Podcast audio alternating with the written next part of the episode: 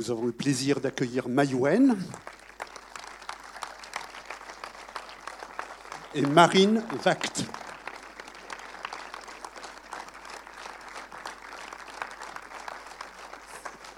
Bonsoir. Bonsoir.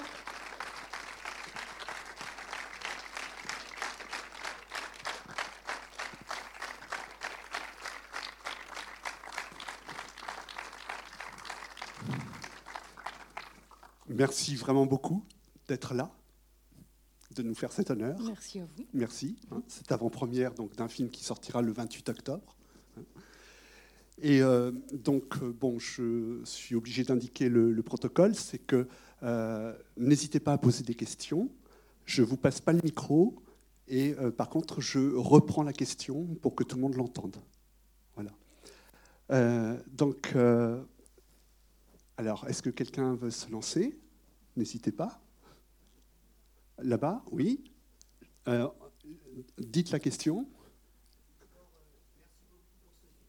Est-ce que tout le monde a entendu ou il faut que je reprenne? Il faut que je reprenne. D'accord. Donc les deux questions sur le casting euh, qui est merveilleux et notamment Fanny Ardant.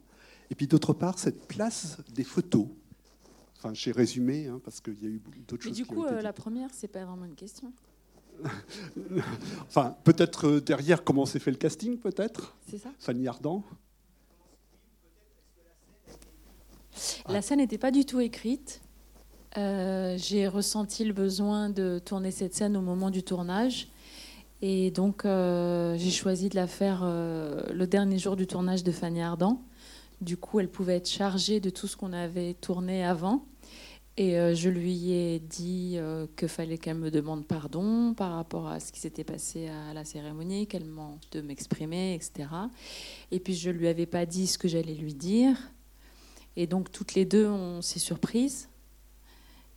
Euh, on s'est surprises parce que je pense que elle et moi, on s'attendait pas à ce que l'autre dise ça à l'autre. Et euh, ça a donné ça. Mais après, je m'étais, moi, je voulais une scène euh, très forte où chacune euh, s'abandonne. Oui. Et puis par rapport aux photos, bien là, je sais pas trop quoi vous dire. Elles sont belles, hein, quand même, les photos du Elles sont très belles, oui. hein. Ouais. Mais bon. non Alors oui, après, Ouais. il était question de l'humour.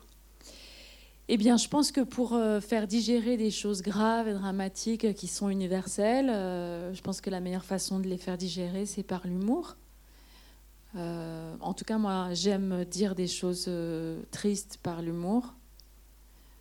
Et Je voudrais qu'on approfondisse peut-être un petit peu, à moins que quelqu'un d'autre veuille intervenir, qu'on approfondisse un tout petit peu ce que vous avez dit sur la part d'improvisation euh, qu'il y a dans votre film. Euh, Est-ce qu'elle est importante? Et puis comment euh, cette improvisation vient compléter ce qui a été écrit? Parce qu'il y a le moment de l'écriture et puis le moment du tournage. Donc euh, comment ça Mm. s'articule tout ça? Moi, je pense que Marine, elle peut répondre à ça. Elle peut. Euh, non, mais moi, je me rends pas trop compte, en fait. euh, c'est vrai, c'est vrai que c'est vrai qu'elle a une- qui laisse aux, aux- aux acteurs la, la En fait, j'essaye de faire euh, retranscrire la personnalité des comédiens à l'intérieur des scènes. C'est-à-dire que i- ils n'ont pas trop la pression de coller au personnage. Enfin, je ne sais pas si tu me contrediras, mais en tout cas, moi, je prends les acteurs non pas pour ce qu'ils peuvent donner au personnage, enfin, si un peu, mais pas que. Voilà, moi, ce qui m'intéresse, c'est de filmer aussi euh, leur personnalité et qu'à un moment donné, leur personnalité rejoigne un personnage, que leur personnalité euh, ajoute au personnage, que chacun ait l'air, euh, enfin, ait l'air, non pas ait l'air, mais soit incarné par ce qu'il est. C'est la nature aussi des comédiens qui m'intéresse. Et d'ailleurs, des fois, je prends des gens qui ne sont pas comédiens parce que j'aime leur. Est-ce que ça veut dire, alors je continue, mais n'hésitez pas vous à intervenir. hein. Est-ce que ça veut dire qu'il y a beaucoup de prises que... hmm. Toi, t'as pensé qu'il y avait beaucoup de prises Non, assez Ouais. peu. Un peu, mais... mais- Non, assez peu. Et puis le tournage était très court aussi. Mais on dépassait beaucoup. Euh, ouais. Mais euh, Les faire... prises, les prises sont longues en revanche. Ah oui. Et on mais il continue. y a peu, il y a peu de prises. Oui, non, mais il y a peu de prises, mais tu as remarqué que je les enchaîne, les prises. Peu de prises, quand même. Mais c'est vrai que quand les acteurs ils donnent tout au début, ça sert à rien d'en faire 500 000. Après, il n'y a plus de jus. Parce que des fois, certaines scènes font un peu penser à Piala. Euh, quand euh, il non, c'est Piala qui m'a copié. Ah, d'accord. quand il pousse à bout euh, certains acteurs, certaines actrices, voilà. Mais pousser à bout, là, tout de suite, on, j'ai l'impression qu'on ressemble à un tortionnaire c'est pas ça. Pousser à bout, c'est euh, euh, faire sortir euh, le, meilleur des acteurs, ce, qui, ce qui les dépasse, ce qu'ils n'arrivent pas à contrôler. ça ne veut pas dire les, les, mettre dans un état de nerf. oui, une question là. Donc je reprends un petit peu pour les personnes qui sont au fond. Euh, donc euh, la famille, mais pas formatée, avec des personnalités contrastées. Et puis euh, donc effectivement cette vie qui apparaît avec ce qu'il peut y avoir d'imprévu, quoi. Et c'est vrai que c'était un petit peu le sujet, par exemple, de Pardonnez-moi. Enfin, c'est un sujet qui, qui vous importe, la famille. Oui, mais j'ai envie de dire pas plus qu'un autre. Hein. Non, non, non. Euh, il se trouve que je voyais pas comment échapper au sujet de la famille en parlant d'un deuil, parce que le deuil de mon personnage, il serait pas aussi abyssal euh, si elle avait été issue d'une famille euh, enveloppante, aimante, protectrice. Il se trouve que si elle s'attache autant à ce grand-père et à tout ce qu'il représentait, c'est parce qu'elle sait qu'après lui, il n'y aura plus ce cocon Après, c'est génial de. Dans une famille, chacun a son, sa personnalité, son rôle, donc c'est génial de, de, filmer des acteurs.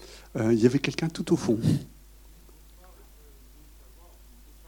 Alors l'idée de ce film, c'est venu tout simplement avec le temps, avec l'âge, en ayant euh, un deuil, puis deux, puis trois, puis quatre. Au bout d'un moment, j'ai constaté que les morts avaient euh, une, occupaient une énorme place dans ma tête, dans ma vie au quotidien. J'avais l'impression de dialoguer avec eux en permanence.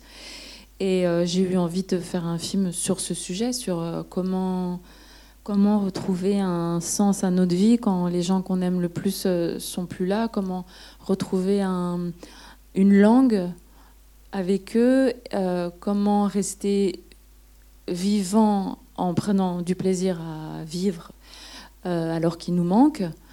Euh, et puis il y a une phrase qui m'a beaucoup euh, marquée parce qu'elle m'a énervée. C'est quand on m'a dit euh, Ton grand-père vit en toi maintenant. J'ai trouvé cette phrase toute faite, hum, bête, elle m'a pas du tout convenu. Et je me suis fait la réflexion, bah, c'est vraiment pas ça que je veux dire un jour. je me suis dit que hum, je préférais trouver le chemin pour arriver à, à vivre avec mon grand-père plutôt que de le sentir vivre en moi. Je trouvais que ça voulait rien dire. Donc euh, j'ai trouvé, euh, j'ai cherché en fait, comme si c'était, comme si j'étais à l'intérieur d'un labyrinthe et qu'il fallait que je trouve euh, la bonne porte. Et je trouvais que la bonne porte, c'était de de changer son quotidien, ses centres d'intérêt, pour que du coup on se sente vivre sous la personne qui nous manque. Euh, et c'est comme ça que je vis mieux euh, les deuils. Il n'y a pas que mon grand-père, il y a aussi euh, deux amis très chers qui sont morts, qui m'ont beaucoup aimé. Un petit peu mes règles de vie, morale, physique, ben, j'ai l'impression de plus communiquer avec elles. Donc j'ai voulu écrire un film après la mort de mon grand-père, mais j'étais déjà chargée de plusieurs deuils avant. Voilà. Une question devant. Bonsoir. Ça pourrait être dans la suite. Donc la question de la transmission aux enfants. C'est vrai que c'est vraiment un autre film. Quoi. Là, je me suis vraiment euh, euh, positionnée comme quelqu'un qui, qui, est l'enfant de, et pas qui est la mère de. Merde. Euh, oui, c'est un autre sujet. Il y, a y a tant à dire aussi. Là, du coup, c'est la transmission entre les grands-parents et leurs petits. Il y a une question. Ah, pardon. Alors, il y a deux questions. Je donne la parole. Oui, allez-y. Donc, pourquoi décider de jouer Je vais, je vais l'introduire dans ma réponse. Euh, donc elle m'a demandé si c'était compliqué de jouer devant et derrière. Alors euh, on, me pose souvent cette question et je vais vous décevoir parce que j'ai l'impression que ma réponse déçoit à chaque fois. Mais non, ça me dérange pas parce que j'ai l'impression que ça fait partie de, de mon travail de mettre en scène, de jouer en même temps. Donc moi j'ai pas l'impression de me surcharger d'une responsabilité en plus. Pour moi ça va ensemble. Et puis bon toi après tu pourras peut-être dire moi, j'ai l'impression que du coup, euh, il y a une espèce de communion avec les acteurs et moi. Je me mets à leur niveau. Du coup, quand on rate une prise, euh, bah, je suis aussi, autant concernée qu'eux. Euh, j'ai l'impression que ça influe une énergie. Oui. Ouais, voilà. En tout cas, puisque j'ai fait un film dans lequel je ne jouais pas, où je pensais que justement j'allais faire euh, de l'économie d'énergie, que j'allais être plus euh, euh, aller regarder. En fait, j'ai découvert que non, ça donne juste d'autres nouveaux problèmes. Et en fait, très vite j'ai compris qu'en ne jouant pas, ben, ça, m'enlevait des choses. En fait, il n'y a pas de bonne solution. Il n'y a pas en jouant tu perds, etc. C'est chaque mise en place a ses propres problèmes. En tout cas, voilà, moi, j'ai pas l'impression que ça soit plus dur en jouant. Oui, des fois, il y a des petits trucs techniques. Euh, quand ils me filment, euh, je suis dans la caméra et dès que je leur parle, mais ça, c'est pas grave, on le coupe.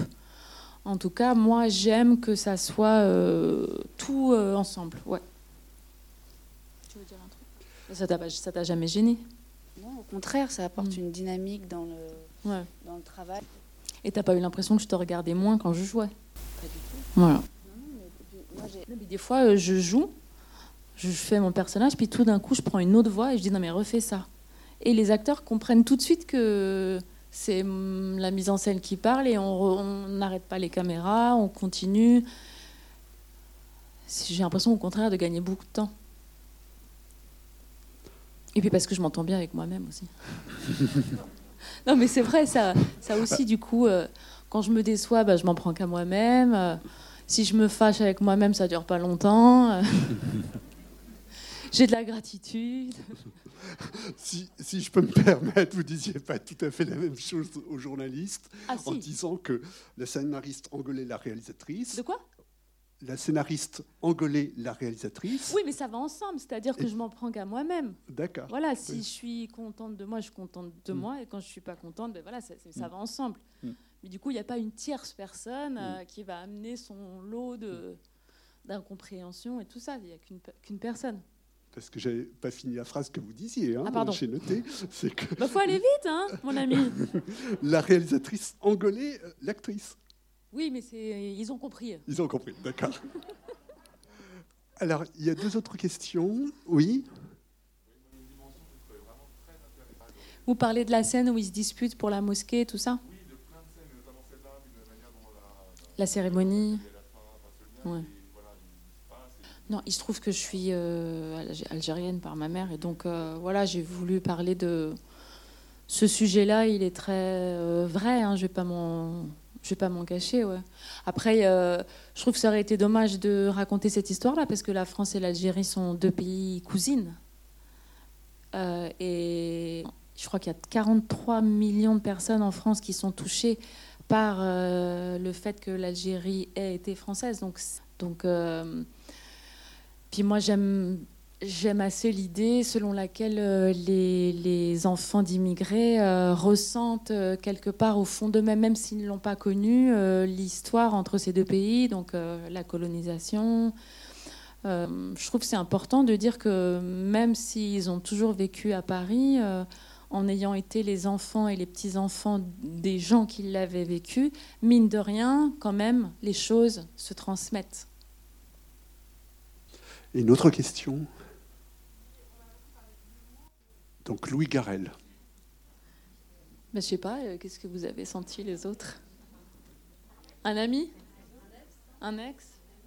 Qui est pour l'ex? Et qui est pour l'ami? C'est l'ex qui a gagné. Mais on n'a pas tellement développé ça. On c'est pas grave si on comprend que c'est l'ex ou l'ami. On comprend qu'ils sont très proches et que ils sont là l'un pour l'autre, quoi. En fait, moi, j'ai voulu euh, vraiment enlever tout le côté euh, informatif pour bien dire aux spectateurs, alors un tel c'est l'ami, un tel c'est le frère, la sœur. J'avais envie que les spectateurs aient l'impression qu'ils se mettent euh, sur une porte et qu'ils écoutent ce qui se passe à travers. Donc, généralement, quand on le fait, on ne sait pas trop qui dit quoi. Et je suis préféré laisser que les scènes que j'aimais où, où il jouait bien, plutôt que de mettre des scènes pour les informations où je sentais que les acteurs étaient moins bien. Enfin, Une question là. vas-y, réponds. Les serpents. Oui, C'était drôle à faire. Et peu- Très peu, à- très, très, très peu à l'aise au début. Très, très peu, fait très peu. Et puis, et puis assez vite, en fait, ça ça s'est détendu. Ah, t'as trouvé ah, C'était horrible. Le- tu vois, l'entourage s'est détendu. Bah, eux, ils n'avaient pas les, les serpents sur eux. Ah, tu parles d'entourage des acteurs Moi, j'ai pas senti qu'ils étaient à l'aise. Non, mais c'était dur parce que ce qui était dur, c'était de, de jouer sans montrer qu'on avait les serpents. On faisait que parler de ça en fait. On parlait de nos peurs. On disait bah, ah il est tombé, remets-le, machin, raccroche-le, ta ta ta. C'était très dur de parler euh, de ce qu'ils se disent euh, dans le film. Ah c'est quoi? Pivot. Bah ça c'est grâce à lui. C'est lui qui est arrivé avec tout son humour. Moi je lui avais juste demandé d'être là et de faire rire. Bon ici après que je suis sa première fan, donc il a, il, il a pas de problème à se lâcher. Mais ouais, ça vient de lui. Une question là. Ah, nous y voilà. Je me suis jamais dit, euh, je vais faire un film où il y a plus les femmes. oui, voilà. Et donc? bah, Moi, j'aurais pu venir avec mon grand-père, mais enfin le grand-père du film, mais ça le fatigue et tout. Il est. Bon, on peut repartir si vous voulez. hein.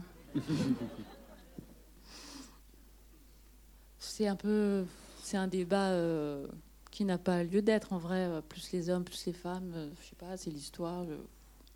Oui. Bah, c'est le personnage qui est comme ça.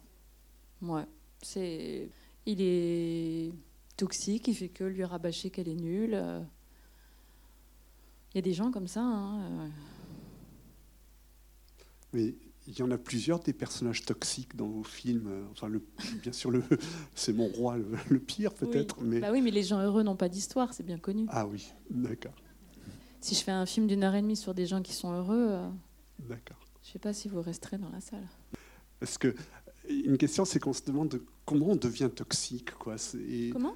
Comment on devient toxique? Pourquoi vous me demandez? Bah, je- Non, parce que dans le film, il y en a J'en sais plusieurs. rien.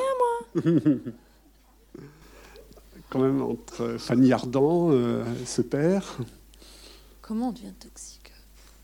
Alors, En que étant égoïste, je sais pas. Qu'est-ce que tu penses? En tout cas, on est toujours toxique pour quelqu'un, je pense. On est toujours le toxique de quelqu'un d'autre.